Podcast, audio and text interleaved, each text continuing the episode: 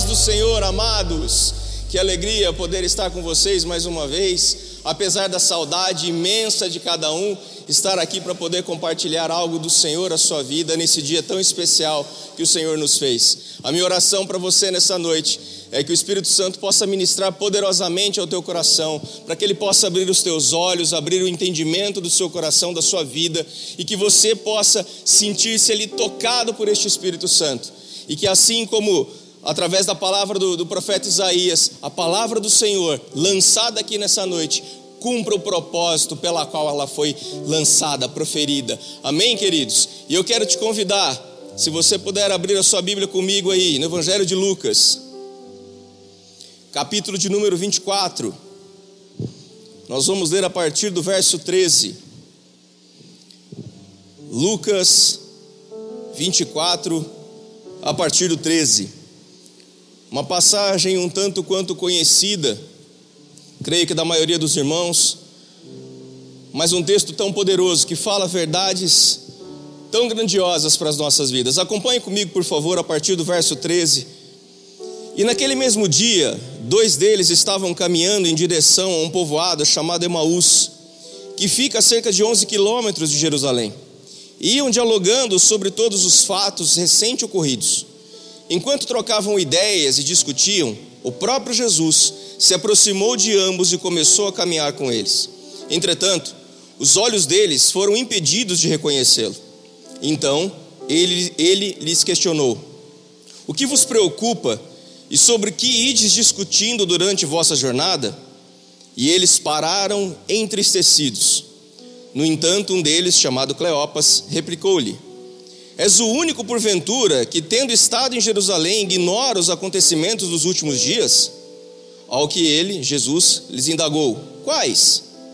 E eles começaram a lhe explanar: Ora, o que ocorreu a Jesus, o Nazareno, que era varão profeta, poderoso em obras e palavras diante de Deus e de todo o povo, e como os chefes dos sacerdotes, as nossas autoridades o entregaram para ser condenado à pena de morte e o crucificaram. E nós acreditávamos que ele é quem havia de trazer total redenção a Israel. Mas hoje já é o terceiro dia desde que tudo isso aconteceu. É verdade também que algumas mulheres seguidoras conosco nos assustaram, porquanto foram de madrugada ao sepulcro, mas não encontraram o corpo de Jesus. Contudo, voltaram e nos relataram que tiveram uma visão de anjos que lhes asseguraram que ele vive. De fato, alguns dos outros seguidores entre nós foram ao sepulcro e encontraram tudo exatamente como as mulheres haviam informado, porém não viram a ele. Então lhes, lhes admoestou Jesus: Ó tolos de entendimento e lentos de coração, para crer em tudo quanto os profetas já declararam a vós. Ora, não era imprescindível que o Cristo parecesse, padecesse, perdão, para que entrasse na sua glória? Então, iniciando por Moisés e discorrendo sobre todos os profetas, explanou-lhe o que havia a, a, seu respeito e que tudo aquilo que constava nas Escrituras. Ao se aproximarem do povoado para qual se dirigiam, Jesus fez como quem ia continuar a caminhada, seguindo mais em frente. Porém, eles muito insistiram, rogando-lhe: Fica conosco, pois é tarde, o dia já está chegando ao fim. Então ele entrou para ficar com eles. E aconteceu que, quando estavam reclinados ao redor da mesa, tomando ele o pão, deu graças, o partiu e deu a eles. E neste mesmo instante se lhe abriram os olhos e reconheceram a ele.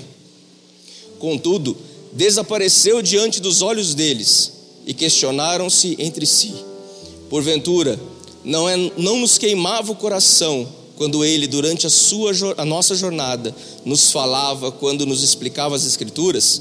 E na mesma hora, levantando-se, retornaram para Jerusalém, onde encontraram reunidos os onze e os outros seguidores com eles. Vamos até aí, queridos. Queridos, o texto é poderosíssimo. Eu confesso a vocês que é um texto que fala muito ao meu coração. E a palavra que eu quero compartilhar com vocês hoje está de acordo com a, a indagação, o questionamento que o nosso Senhor Jesus faz àqueles homens ali no versículo 17. O que te preocupa? Ou, se você me permitir, o que te aflige? temos vivido, vivido momentos tão diferentes, tão distantes, tão distantes da nossa realidade, tão fora daquilo que, que muitas vezes nós gostaríamos de viver, e tantas e tantas vezes temos permitido com que as nossas emoções se aflorem e somos levados por sentimentos que nos afastam do lugar onde deveria, nós não deveríamos sair. A maneira como esse texto aqui é relatado para nós mostra para nós algum, algumas verdades muito importantes, coisas que talvez nós não percebemos quando lemos ele pela primeira vez ou lemos de uma maneira mais corriqueira. Estes dois homens retratados no texto aqui, relatados no texto, que eles eram discípulos de Jesus. Eram homens que estiveram com ele e não o reconheceram naquele momento, naquela caminhada. Estavam ali saindo de Jerusalém para um povoado, uma aldeia que ficava ali pertinho, caminhando, decepcionados com aquilo que havia acontecido com o varão profeta, aquele, o Nazareno, como foi dito nas Escrituras, como está descrito no texto. Eles ali naquele momento, queridos, estavam numa condição totalmente fora daquilo que eles deveriam estar. E eu quero te chamar a atenção para isso nessa noite. Quero te chamar a atenção para que eu e você possamos compreender que estes homens não foram exclusivos nessa condição. A fuga, se você me permite o termo, deles para aquela aldeia, para Emaús, mostra para nós um relacionamento, um sentimento em relação a Jesus diferente daquilo que deve ser. Este texto, neste pano de fundo que nós temos aqui, nós conseguimos enxergar três coisas muito importantes. Aqueles homens demonstraram uma decepção, uma tristeza, uma aflição, uma preocupação que não era normal para a condição para que eles estavam, na condição que eles eram naquele momento. Aqueles homens saíram de um lugar onde eles não poderiam ter saído. E aqueles homens foram indagados por Jesus de uma maneira em que o questionamento do Senhor ecoa, fala alto aos nossos ouvidos, ao nosso coração. Qual é a tua preocupação? Não porque Jesus precisasse saber de informações ou desejasse ouvir deles aquilo, mas porque Jesus realmente queria que eles pudessem abrir o coração, abrir ali os seus corações para que eles pudessem realmente contemplar ao Senhor, ver de fato aquele que estava ali ao lado deles. E eu quero de forma muito breve falar com você sobre cinco razões que muitas vezes nos fazem caminhar para nossa Emaús, para nossa aldeia de refúgio. Né? Quando nós comentamos a esse respeito, pensamos do lugar onde eles estavam para o lugar aonde eles foram, nós precisamos entender que eles estavam num lugar santo e saíram dessa condição. O primeiro ponto que eu quero tratar com você é que eles estavam no caminho errado. Jerusalém significa lugar de paz. Emaús, por sua vez, significa lugar das fontes de águas quentes. O lugar de paz, Jerusalém que estava ali, era o lugar onde havia a presença do Senhor, o lugar onde estava toda a plenitude do Senhor Jesus, aonde estavam a fonte das águas vivas. E aqueles homens por se deixarem levar pela sua, pelo seu sentimento, saem daquele lugar, decidem ali trocar a fonte, da fonte das águas vivas para a fonte das águas quentes. Saem da água que trazia vida para uma água qualquer, porque foram movidos, movidos por algo que eu e você muitas vezes fazemos da mesma maneira. Aqueles homens, queridos, possuíam um relacionamento com o Senhor que era um relacionamento afetivo o que era essa afetividade? Era um relacionamento emocional.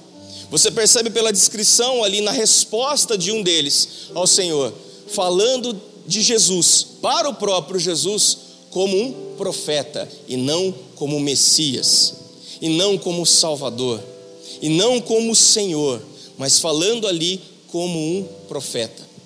A visão daqueles homens não era a visão que eles deveriam ter, e eles saem do lugar da presença para um lugar de refúgio, um lugar de fuga. Quantas vezes, queridos, eu e você acabamos tendo a nossa, o nosso relacionamento com o Senhor no campo afetivo. Acabamos por nos relacionar com o Senhor dessa maneira, não indo para o lado espiritual, não buscando, não querendo a maturidade espiritual, mas ficando somente na afetividade, buscando ao Senhor por aquilo que Ele pode me oferecer, te oferecer. E tantas e tantas vezes, assim como estes homens, acabamos nos decepcionando decepcionando e acabamos fugindo, acabamos saindo do lugar santo, saindo da presença do Senhor. O segundo ponto que eu quero tratar com você é que eles não conheciam Jesus de fato. Eles não conheciam Jesus, e eu não estou falando deste relato, deste texto, do fato deles não reconhecerem ao próprio Senhor ali ao lado deles, mas do fato de não conhecerem ao Messias, aqueles a quem eles acompanhavam por cerca de três anos.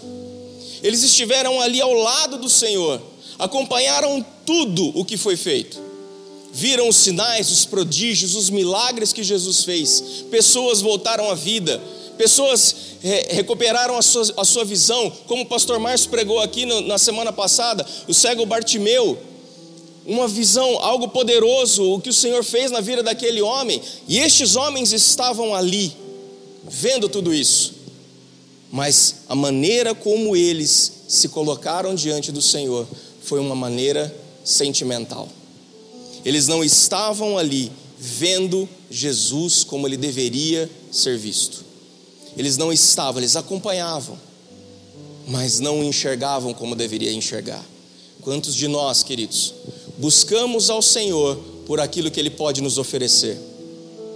Buscamos ao Senhor por aquilo que Ele pode fazer nas nossas vidas, pela resolução ou solução dos nossos problemas, das nossas preocupações, das nossas aflições.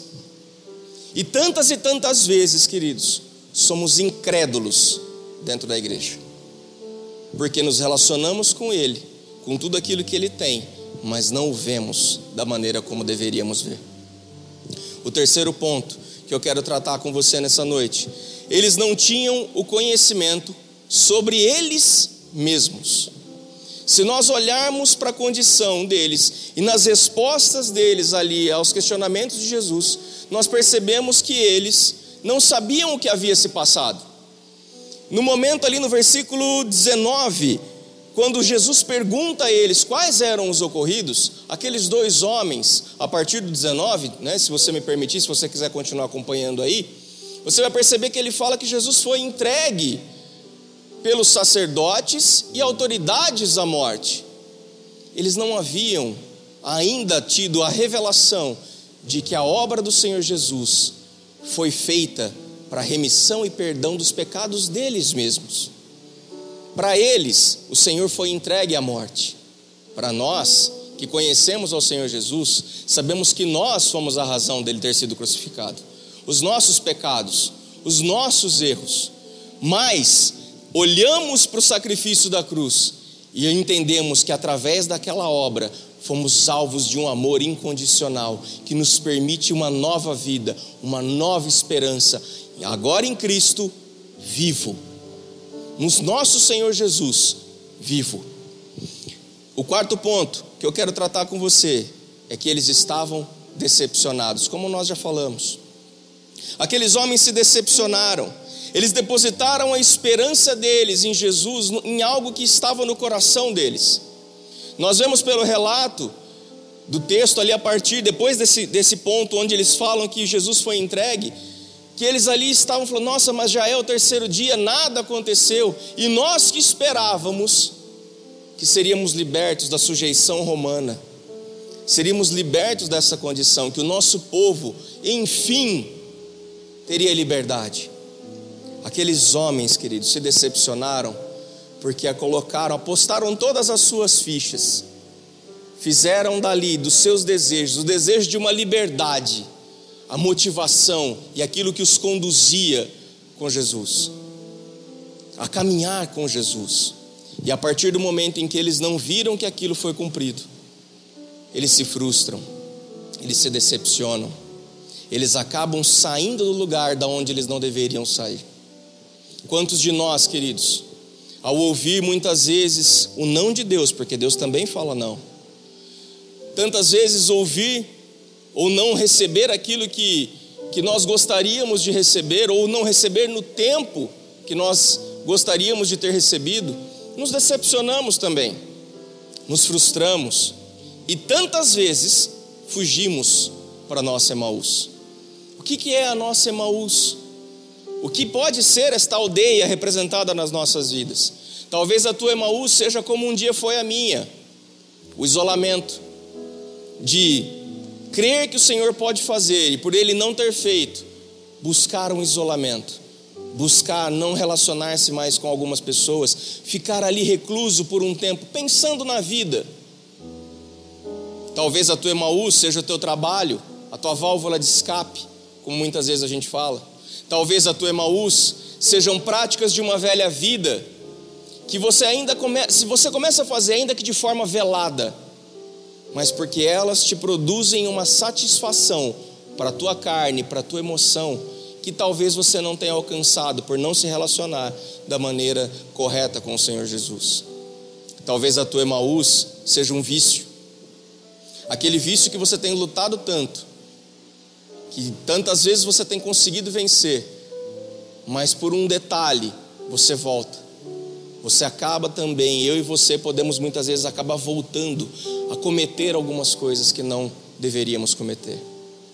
A Emaús, representada aqui, a aldeia representada aqui, mostra para nós que estes homens fizeram exatamente o mesmo. Eles saíram do lugar da presença e buscaram um lugar de refúgio aparente estavam ali buscando um lugar de refúgio aparente, porque havia neles um sentimento, uma decepção, havia neles uma frustração, porque os seus desejos não haviam sido cumpridos.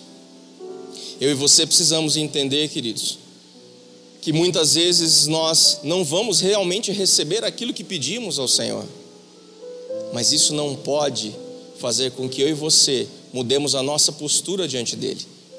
Ainda que aos nossos olhos as circunstâncias não estejam como nós queríamos, ideais aos nossos olhos, ainda que diante de, de situações como essa em que estamos vivendo, eu e você possamos olhar e falar: Senhor, mas o que foi feito das promessas que recebemos? O que foi feito daqueles moveres? O que foi feito de tudo aquilo que vivemos no começo do ano, sem imaginar que estaríamos nessa condição agora? Essa dúvida é uma dúvida que pode nos levar a uma decepção e nos fazer esquecer que Ele continua no controle de todas as coisas. Ele continua no mesmo lugar aonde Ele estava. Nós é que muitas vezes saímos. Somos nós que muitas vezes fazemos como esses dois homens. Acabamos fugindo ou querendo fugir. Cuidado com a sua Emaús, querido. Cuidado. Preste atenção naquilo que tem te movido. Preste atenção no nível de relacionamento que você tem tido e cultivado com o Espírito Santo. Porque tantas e tantas vezes somos enganados pelos nossos sentimentos, e estes sentimentos vão nos fazer afastar da presença do Senhor. O quinto e último ponto que eu quero tratar com você nessa noite é que aqueles homens não tinham discernimento do que estava acontecendo. O próprio Jesus, ali, quando vai corrigi-los, os chama de tolos, em algumas versões de nécios. Fala para aqueles homens como vocês não discerniram o que está acontecendo. O maior evento da história da humanidade estava acontecendo bem diante deles, debaixo do nariz deles, literalmente. E aqueles homens não haviam se dado conta do que estava acontecendo. Eles ainda estavam preocupados e presos neles mesmos. Aquilo que eles gostariam que tivesse acontecido, mas não havia acontecido. Eles não discerniram a obra espiritual, não receberam aquilo que Jesus tinha. Naquele momento não receberam aquilo que Jesus tinha, que era algo muito maior do que a libertação da sujeição a, Roma. O perdão, a eternidade, a remissão dos pecados havia sido proposta para aqueles homens mas por estarem presos neles mesmos, eles não enxergaram, eles não discerniram aquilo que estava acontecendo. Mas sabe o que é mais lindo, queridos, nesse texto? Sabe o que é mais poderoso em tudo isso? É que nós vemos algo no Senhor Jesus extraordinário. Jesus vai até eles no caminho de fuga. No caminho para a aldeia, Jesus os encontra. Jesus não se apresenta, Jesus não fala nada. Começa ali a conversar com eles e os acompanha até a aldeia. E ali na aldeia, quando eles chegam no lugar onde eles já estavam querendo chegar, onde eles haviam previsto chegar, Jesus ali ameaça ir embora, eu creio que ele fez aquilo de propósito.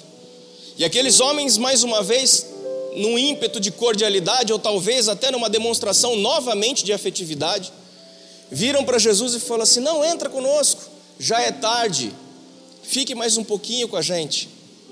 E naquele momento, queridos, algo extraordinário acontece, porque ao entrarem naquele lugar, eles ali se reclinam à mesa, o cenário é perfeito para a ação do Senhor Jesus. O momento em que eles estavam vivendo ali, mostrou e pôde mostrar para cada um deles aquilo que realmente eles precisavam ver.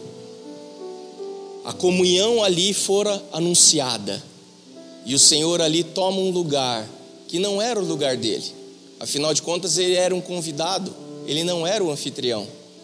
Mas o Senhor Jesus, a palavra nos diz que ele toma o pão, dá graças, parte e oferece aos seus. E a Bíblia diz naquele momento os olhos deles se abriram. O cenário era perfeito, a comunhão havia sido anunciada, e ao partir do pão, a revelação da intimidade foi dada àqueles homens. A revelação daquilo que era e que deveria ser desde o começo aconteceu na vida daqueles homens. Sabe o que isso mostra para mim e para você, queridos? Que eu e você precisamos convidar o Senhor Jesus precisamos trazê-lo para dentro das nossas casas, das nossas casas, e dar a ele o lugar devido. Porque a partir do momento em que nós tivermos a comunhão, a comunhão que ele deseja, a intimidade que ele deseja conosco, os nossos olhos serão abertos e as nossas aflições, as nossas preocupações não vão ter mais peso sobre as nossas vidas não vai mais acontecer aquilo que hoje muitas vezes acontece, de ficarmos afligidos, ou de estarmos correndo o risco de nos decepcionarmos. A nossa comunhão, a nossa intimidade com Ele fala mais alto. A nossa condição de comunhão, a nossa condição de estar ali pertinho dEle, vai fazer com que eu e você experimentemos coisas lindas, maravilhosas, preciosas no Senhor independente das circunstâncias que estão acontecendo, independente dos cenários que estão se formando à nossa volta. Três coisas aqui, queridos, me chamam a atenção. Estes homens, assim como o convite que o Senhor faz para mim e para você nessa noite, convidaram Jesus para entrar. E ao convidar, Jesus ali toma o lugar de anfitrião. Ele toma o lugar que deveria ser deles. Ele parte o pão. E sabe o que é legal nessa história toda? Que depois de ter partido o pão, de ter seus olhos abertos para eles ali, para o espiritual, para Jesus, para a revelação da intimidade de quem ele era, o texto relata que eles voltam para Jerusalém. Eles voltam para a presença do Senhor. Eles voltam para o lugar da onde eles não deveriam ter saído. O convite que o Senhor faz pra, nessa noite para mim e para você, queridos, é esse para que nós possamos ser ousados e convidá-lo para entrar de forma definitiva na nossa casa, na casa dele, agora. Cearmos com ele, deixarmos as nossas aflições de lado, deixarmos as nossas preocupações de lado e fazermos da nossa intimidade, da nossa comunhão, aquilo que nos move. Convide Jesus para entrar na sua vida nessa noite, querido. Convide Jesus para estar mais uma vez com você, se você identificou nessa noite que você está no caminho para a tua Emaús, para a tua rota de fuga, para o teu escape. Convide Jesus, ceie com Ele, permita que Ele abra os teus olhos nessa noite, para que Ele seja um com você de forma definitiva. Amém, meus amados? Eu quero orar com você nesse momento. Eu quero que você possa ir na sua casa fechar os teus olhos e que você possa junto comigo clamar ao Senhor para que estas verdades sejam verdades poderosas nas nossas vidas. Feche os teus olhos, vamos orar, querido Senhor. Pai Santo, nós queremos te honrar, te agradecer por esse tempo. te louvar, meu Deus, porque o Senhor abre os nossos olhos diante das tuas escrituras, da tua palavra, Senhor, para que, Pai, nós possamos ter comunhão com o Senhor de forma definitiva, de forma genuína. Nessa noite, Senhor, eu oro por cada família, por cada irmão, por cada filho teu, Senhor, para que, Pai, nós possamos ser ousados e reconhecer que tantas e tantas vezes temos sido levados pelo sentimento e nos decepcionado. Perdoa-nos, Pai. Perdoa-nos por isso. Perdoa-nos por muitas vezes, Senhor, sermos conduzidos a lugares, a coisas que nós não deveríamos mais ter em nossas vidas. Perdoa-nos, Pai, por muitas vezes levar o nosso relacionamento com o Senhor de uma maneira afetiva e não da maneira como o Senhor deseja. Mas, Pai, nessa noite, nós queremos, Pai, abrir o nosso coração ao Senhor, te convidar, Senhor Jesus, para fazer morada definitiva nas nossas vidas, te convidar, Senhor, para ser um conosco, para cear conosco, para estar aqui todos os dias, fazendo com que nossas preocupações, as nossas aflições fiquem de lado e que acima de tudo, Senhor, nós prezemos somente a nossa intimidade, a nossa comunhão, de forma genuína, de forma pura. Isso é, essa é a nossa oração, Senhor, esse é o nosso desejo nessa noite. Para que, Senhor, o Senhor venha sobre as nossas vidas. E que nós, Pai, ainda que em momentos difíceis como temos enfrentado, não nos esqueçamos que o Senhor está no controle de todas as coisas o Senhor está no controle, é o Senhor quem comanda tudo, quem controla as nossas vidas. E por mais que muitas vezes não vejamos como eu gostaria, o Senhor nos dá a garantia da vitória, do êxito lá no final. Senhor, em nome de Jesus eu oro por cada família, por cada irmão, Senhor. Abre, Senhor, os nossos olhos, abre o nosso coração. Nós nos entregamos e nos rendemos ao Senhor em nome do Senhor Jesus. Amém e amém, queridos. Glória a Deus. Deus abençoe a tua vida, Deus abençoe tua casa, a tua família. Que você possa realmente se mover dessa maneira. Que você possa deixar com que o Espírito Santo abra o teu coração, os teus olhos para isso, para viver essa comunhão genuína. Amém, amados? Envolva-se nas nossas células mais uma vez essa semana online não deixe de participar, procure seu líder de célula, né? muitas células sendo feitas ali por Skype, então procure seu líder, se você ainda não conseguiu se conectar, deixe de lado a sua vergonha, deixe de lado ali muitas vezes a sua restrição, a sua limitação, procure, procure ele, peça instrução, mas não deixe de participar. Na sexta-feira também procure a instrução do seu líder de célula para o nosso culto de oração online, nosso relógio de oração, que tem sido uma bênção.